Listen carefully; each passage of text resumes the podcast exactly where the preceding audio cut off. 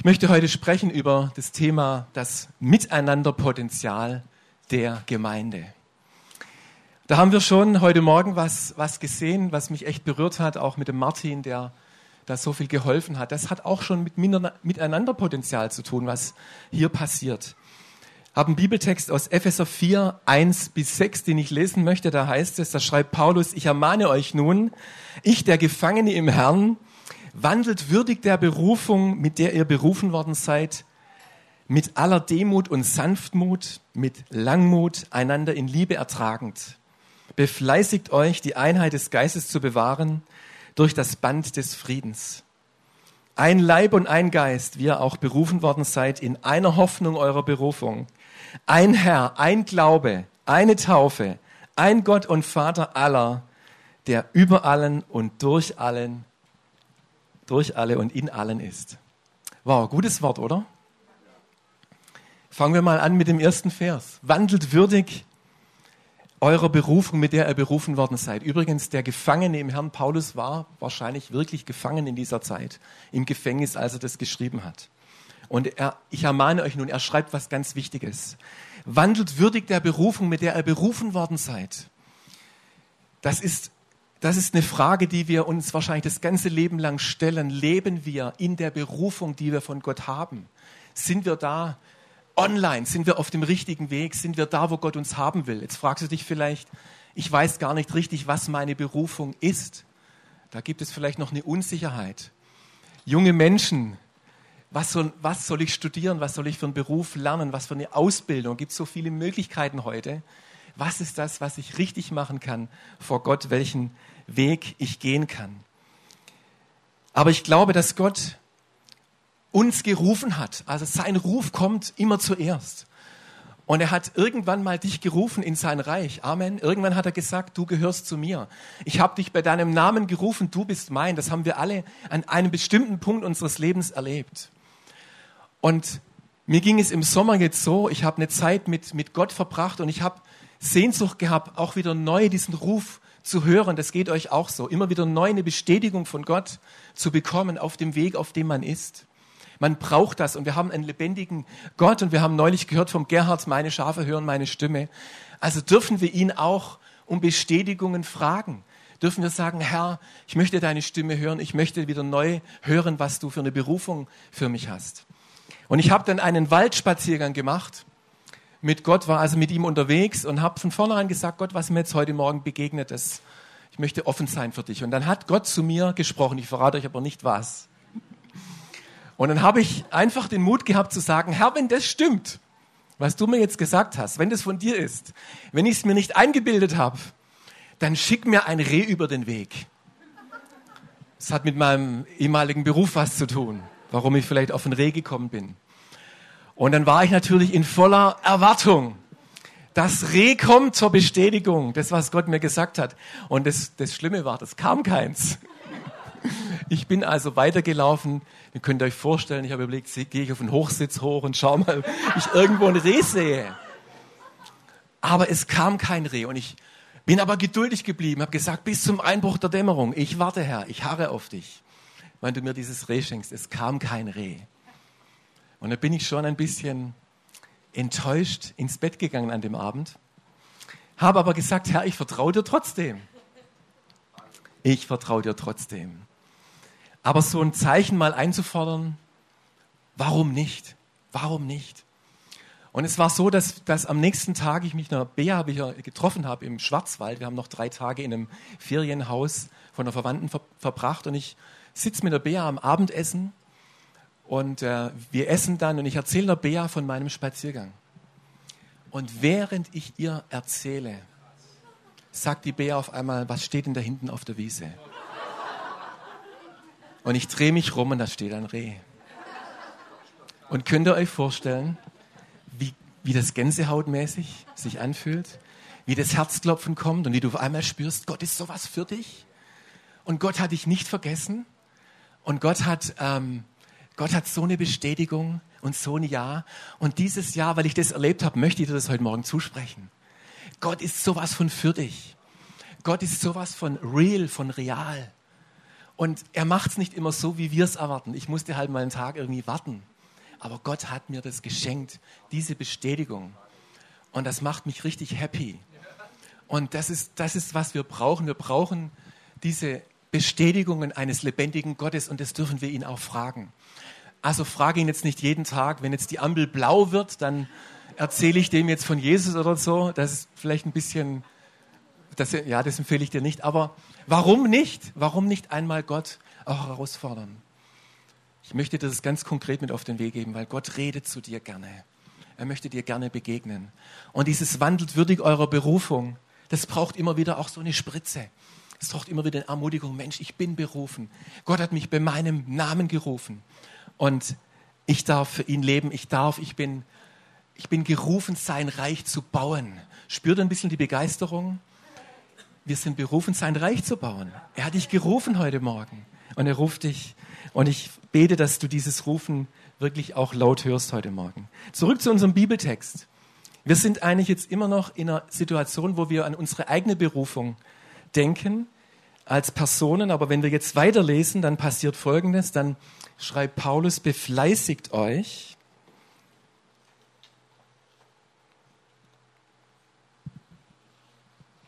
Jetzt muss ich mal schauen, wo ich war. Genau. Mit aller Demut und Sanftmut, mit Langmut einander Liebe ertragen. Befleißigt euch, die Einheit des Geistes zu bewahren durch das Band des Friedens. Also jetzt geht es gar nicht unbedingt um uns selber, sondern es geht jetzt eigentlich um Beziehungen und es geht um Gemeinde. Wer von euch kennt sich ein bisschen mit dem menschlichen Körper aus? Wer von euch weiß, wo wir, wo das Syndesmoseband ist? Schon mal von einem Syndesmoseband gehört? Die Bea weiß es, weil ich es ja schon erzählt habe. Das Syndesmoseband, dann lernt das hat jetzt übrigens nichts mit Sünde und mit Mose zu tun das Syndesmoseband, das sitzt also an einer ganz wichtigen Stelle. Also ich glaube, man kann es hier besonders gut sehen. Das Syndesmoseband verbindet eigentlich drei Gelenke, das Schienbein, das Wadenbein und das Sprunggelenk. Und das Syndesmoseband ist ein, eine ganze Bandstruktur, die dafür sorgt, dass unser Schien, unser Wadenbein und unser Sprunggelenk miteinander verbunden sind. Also wenn du jetzt mal als kleine Gymnastikübung Macht es mal alle, wenn ihr das mal so macht mit eurem Fuß. Dann trainiert ihr das, trainiert ihr das Syndesmoseband. Ein ganz wichtiges Band. Es wird als, ich habe das mal in der Zeitung gelesen, als Schicksalsband bezeichnet, denn unsere tollen Fußballer, also zum Beispiel ein Bastian Schweinsteiger oder ein Michael Ballack, ein äh, Marco Reus, hatten schon einen Syndesmosebandriss. Ganz schlimm. Schaut mal, wie, wie schmerzverzerrt er da liegt. Das war ein Syndesmosebandriss. Da ist also dieses Syndesmoseband gerissen. Was heißt Syndesmose? Das finden wir übrigens als griechisches Wort in diesem Bibeltext. Syndesmose heißt nämlich das gemeinsame Band. Sünd für gemeinsam und Desmos ist das Band. Dieses gemeinsame Band. Und das ist das, wo der Paulus schreibt, dieses Band, hey, das ist eure Berufung. Auf dieses Syndesmose-Band zu achten. Ja, dieses Band der Einheit, das Band des Friedens, das ist eure Berufung, euch zu befleißigen, dieses Band der Einheit zu bewahren. Jetzt schauen wir mal, wie oft wir hier, wir haben das übrigens am Anfang gesungen, der Peter, ein Leib, ein Geist, wie ihr auch berufen worden seid in einer Hoffnung eurer Berufung.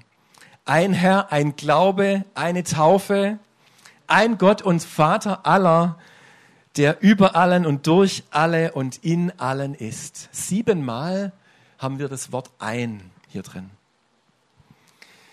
Bevor wir uns das mal genauer anschauen, diese sieben, sieben äh, Worte, fächert euch mal noch zu gegenseitig, dass ihr da wach bleibt, dass ihr immer genug Luft habt, möchte ich euch kurz aus dem Unterricht vom Thomas bei Elmotion etwas zeigen. Ein Mann namens Patrick Lencioni hat mal herausgefunden, viele von euch arbeiten in Teams. Ja? Im Beruf arbeitet man in einem Team, vielleicht in einem Verein arbeitet man im Team, in, Gemein in der Gemeinde sind wir auch ein Team. Und es gibt fünf Dysfunktionen eines Teams. Wann funktioniert ein Team nicht richtig? Wann ist es mit dem Syndesmoseband nicht so richtig in Funktion? Das ist, wenn der eigene Erfolg wichtiger ist als der des Teams. Das ist, wenn es keine gegenseitige Rechenschaft und Acht haben aufeinander gibt. Das ist, wenn im Team Leute keine Verantwortung übernehmen, wenn das sogenannte Commitment fehlt. Das ist, wenn es aus Angst vor Konflikten oder Harmonie bewahren keine Offenheit oder Konfrontation gibt. Und das Letzte ist, wenn das Vertrauen fehlt und keine gegenseitige Offenheit da ist, vielleicht die Angst, sich verwundbar zu machen.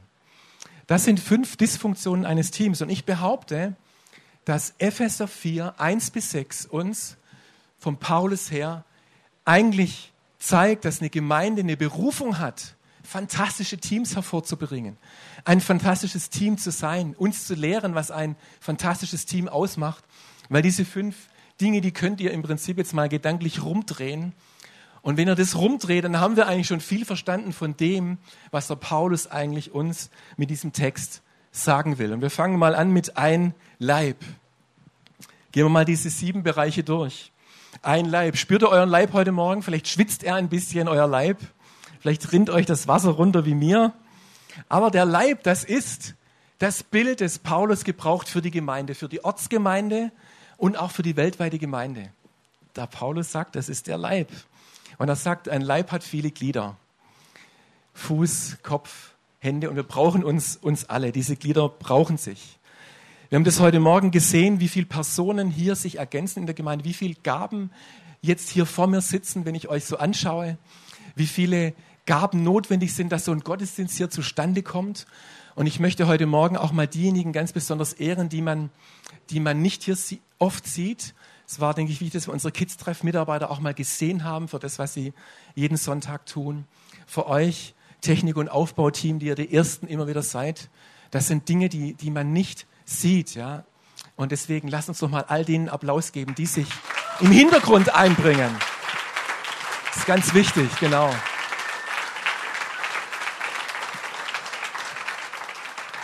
Und ich möchte auch ganz besonders denen Danke sagen heute Morgen, die sich in den Leib Treffpunkt Leben einbringen, indem sie zum Beispiel einen Treffpunkt haben, indem sie sich darin investieren, dass Gemeinschaft und Beziehungen gelebt werden können. Auch das ist was ganz Wichtiges. Also, wir sind sehr unterschiedlich. Der Micha, der Peter und ich, wir merken immer, wie unterschiedlich wir sind, aber wie wir diese Unterschiedlichkeit schätzen und diese Ergänzung. Auch als Älteste. Also, wir sind so unterschiedlich in unseren Gaben, aber das macht es aus. Und das bringt diese, diese Vielfalt. Und jeder soll in der Gemeinde denken, ich bin ein wichtiger Teil des Ganzen. Hörst du das heute Morgen? Du bist ein wichtiges Glied an diesem Leib. Es braucht dich. Es braucht dich als Teil des Leibes. Du bist wichtig. Das ist wichtig, dass wir unsere Verantwortung auch wahrnehmen in den Gaben, die wir haben. Ich habe jetzt im Sommer bei einem Volleyballturnier mitgespielt. Wir machen das schon seit 20 Jahren. Das ist von der Familie, von der Bea, ihre Brüder. Wir stellen eine Familienmannschaft in einem Schwarzwalddorf. Und da machen wir bei diesem Volleyballturnier in diesem Schwarzwalddorf mit. Das machen wir seit 20 Jahren schon. Und das ist das Team Metzger, weil Beate heißt Metz, also hat mal Metzger geheißen. genau. Und da spielen wir also mit und ich spiele jetzt nicht auf Volleyball. Vielleicht zweimal im Jahr oder dreimal im Jahr. Und ähm, der Matthias, der grinst jetzt schon, weil das ist einer, der sich beim Volleyball auskennt. Wenn du dich da nicht so, wenn du nicht so eingespielt bist im Volleyball, ja, dann kommt es vor, das sind ja sechs, sechs Leute, die da auf einer Seite des Netzes stehen. Und dann kommt der Ball rüber und dann der erste versucht ihn also zu backern und in die Luft und dann ist die Frage, wer geht ran an den Ball, ja? Oder wenn ein Ball irgendwo so ein bisschen hinten ins Eck reinkommt und dann schauen sich alle an, nimm, nimm du, ich hab ihn oder so ähnlich, ja? Wer geht jetzt an diesen Ball ran? Und es gibt eine ganz wichtige Regel im Volleyball. Man schreit nicht du, sondern man schreit ich. Ja, man schreit einfach ich. Und wenn man ich schreit, dann wissen alle anderen, okay, der hat, der übernimmt jetzt Verantwortung für diesen Ball. Das ist was ganz Wichtiges. Also wenn du Volleyball spielst und nicht klar ist, wer an den Ball geht, dann schreie ich und dann geh du an den Ball. Und ich glaube, das ist auch was, wo wir uns immer wieder freuen in der Gemeinde, wenn wir dieses Ich auch hören. Ja, wenn wir hören, ich übernehme Verantwortung.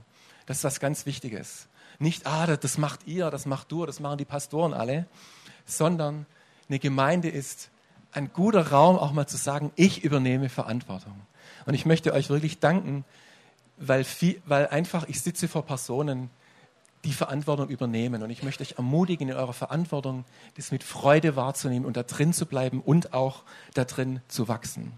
Das macht den Leib und das macht die Gemeinde aus.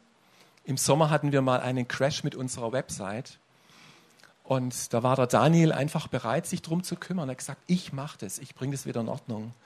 Und dann hatten wir drei, vier Tage später, dann konnten wir unsere Website wieder aufrufen. Ja? Das sind ganz, ganz wichtige Dinge. Genau. Das nächste ist ein Geist. Wenn man so das Wort Geist hört, dann fällt einem vielleicht ein, in der Apostelgeschichte hieß es, sie waren ein Herz und eine Seele, sie waren einträchtig, sie waren, hatten eine Gesinnung. Und ich glaube, das fällt, ein, fällt uns einfach, wenn wir Leute mögen, wenn wir uns mit Leuten vielleicht gut verstehen, die um uns herum sind.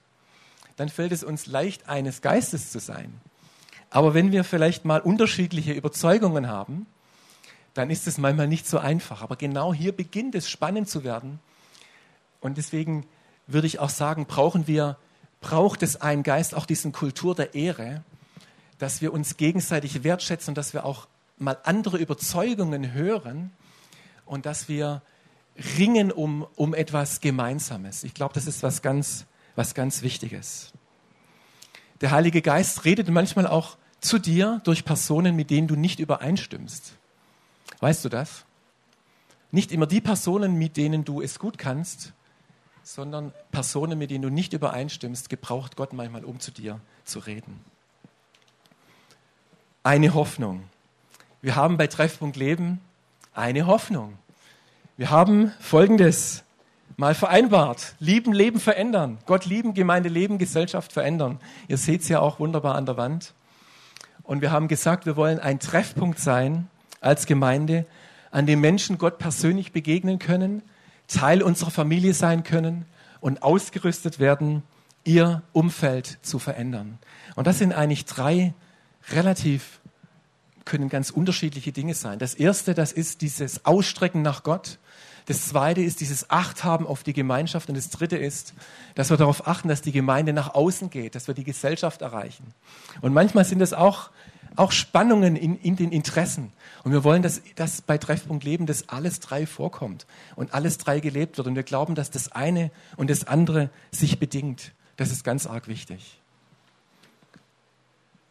Ein Herr, gemeinsam zu Jesus aufschauen. Jesus ist der König aller Könige, Amen. Und der Herr aller Herren. Und das ist eigentlich unsere allererste Berufung, dass wir hier sind, um Jesus die Ehre zu geben. Und ich möchte einfach sagen, dass ich total dankbar bin für unser Lobpreisteam, auch wie es gewachsen ist, auch wie es uns in die Gegenwart Gottes nimmt. Und das möchte ich heute Morgen einfach diese Audienz beim König, in die wir hineingerufen sind. Was für eine Kraft liegt da drin, wenn wir Gott gemeinsam anbeten.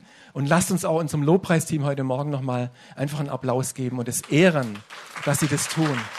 Halleluja. Danke, Herr. Danke, Jesus. Es ist ein Herr, es ist ein Glaube, das fordert uns natürlich auch heraus. Was? Ein Glaube nur? Heute glaubt doch in unserer Gesellschaft jeder an irgendwas anderes. Wie kann das sein, dass es nur ein Glaube ist? Wir wissen, Jesus Christus das ist unser Herr. Wir wissen, dass es nur ein Heil gibt. Wir wissen, dass es nur einen Weg zum Vater gibt.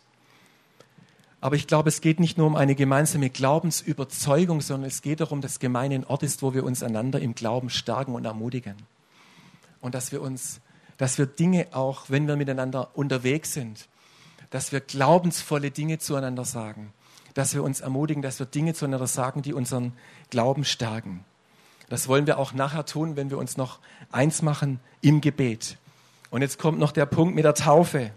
Und ich möchte noch mal ganz kurz sagen, was eine Taufe demonstriert. Eine Taufe demonstriert etwas. Sie demonstriert, dass wir zu Jesus Christus gehören. Der Täufling demonstriert durch die Taufe, mein Leben gehört Jesus. Ich bin mit ihm gestorben und auferstanden. Das bekennt der Täufling.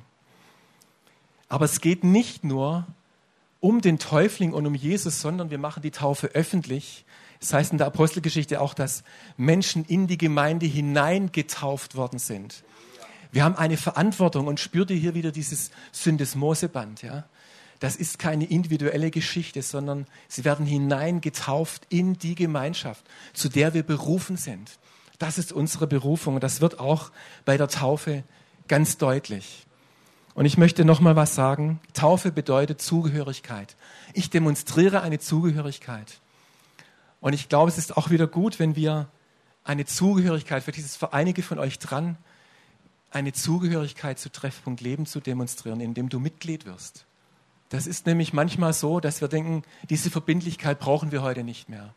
Aber wir haben uns, Micha und Peter, lange darüber Gedanken gemacht, wie wir mit dem Thema umgehen, mit dem Thema Mitgliedschaft.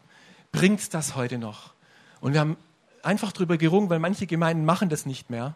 Aber wir haben gesagt, wir wollen das beibehalten.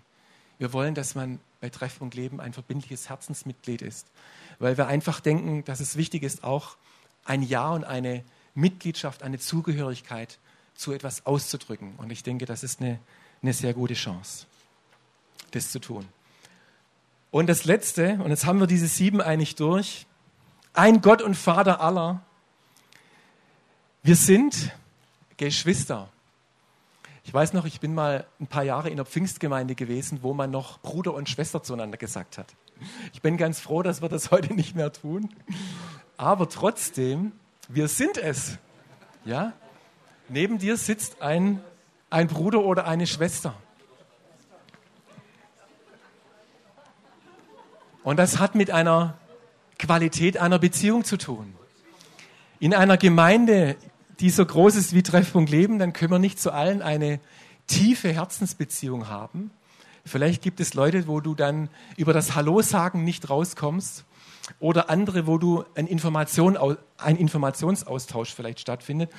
Weißt du noch mal, wann die beiden Gottesdienste von Treffpunkt Leben im Oktober stattfinden? War das 9 Uhr und 11 Uhr oder 9.30 Uhr und 11.30 Uhr? Und dann sagst du 9.30 Uhr und 11.30 Uhr.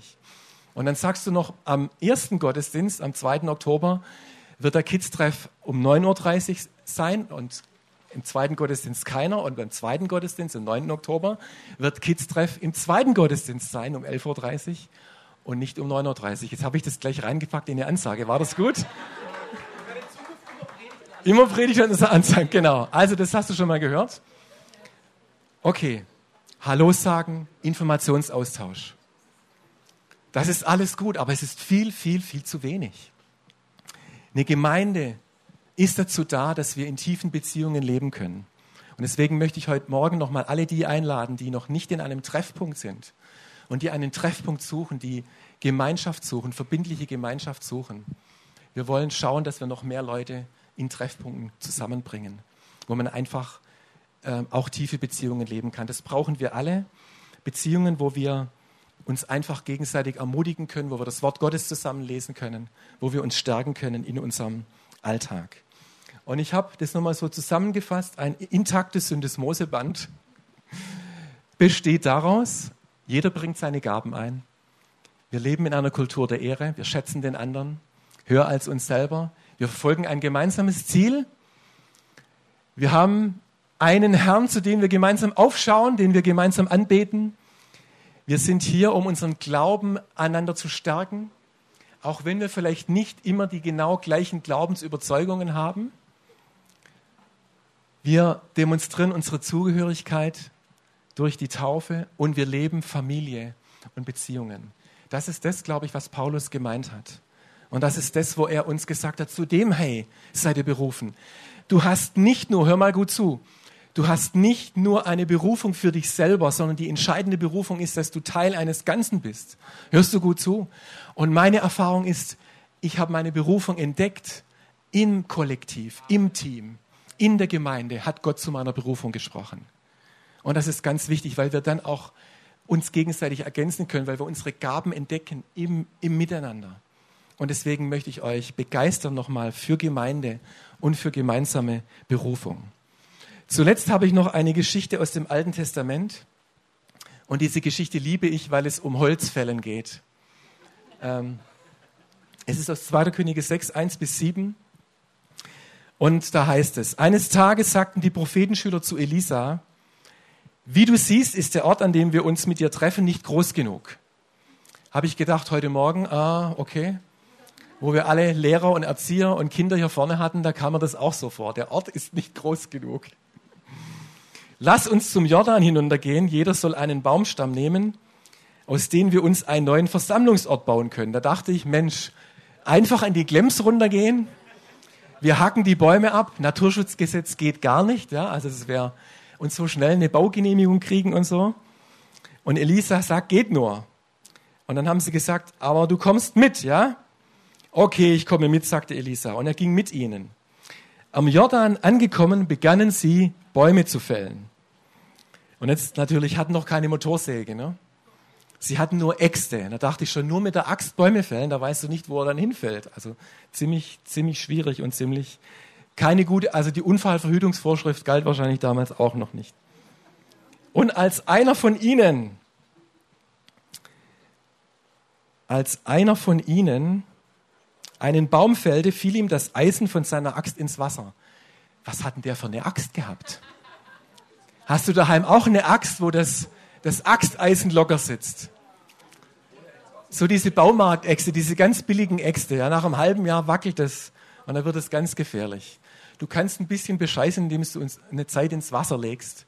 Dann quillt es und dann hält es wieder besser. Aber auf jeden Fall, da hat einer eine wirklich schlechte Axt gehabt. Die haben natürlich auch noch andere Materialien gehabt als wir.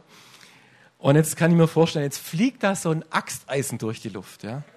Wahrscheinlich alle möglichen, die anderen die Köpfe erstmal eingezogen. Und das Ding fliegt in den Jordan und geht unter im Jordan. Verschwindet auf dem Grund des Jordans. Und der hat richtig Stress bekommen. Der hat gesagt, ach, mein Herr, die Axt war nur geliehen, das ist nicht nur meine eigene, es war eine andere. Wo ist sie denn hingefallen? fragte Elisa. Und der Mann zeigte ihm die Stelle. Und Elisa schnitt einen Stock ab und warf ihn dorthin. Das ist richtig wundermäßig. Ne? Der wirft also einfach einen Stock da rein, an die Stelle, und dann kommt das Eisen und schwimmt wieder oben. Und der Mann greift sich dieses Eisen wieder.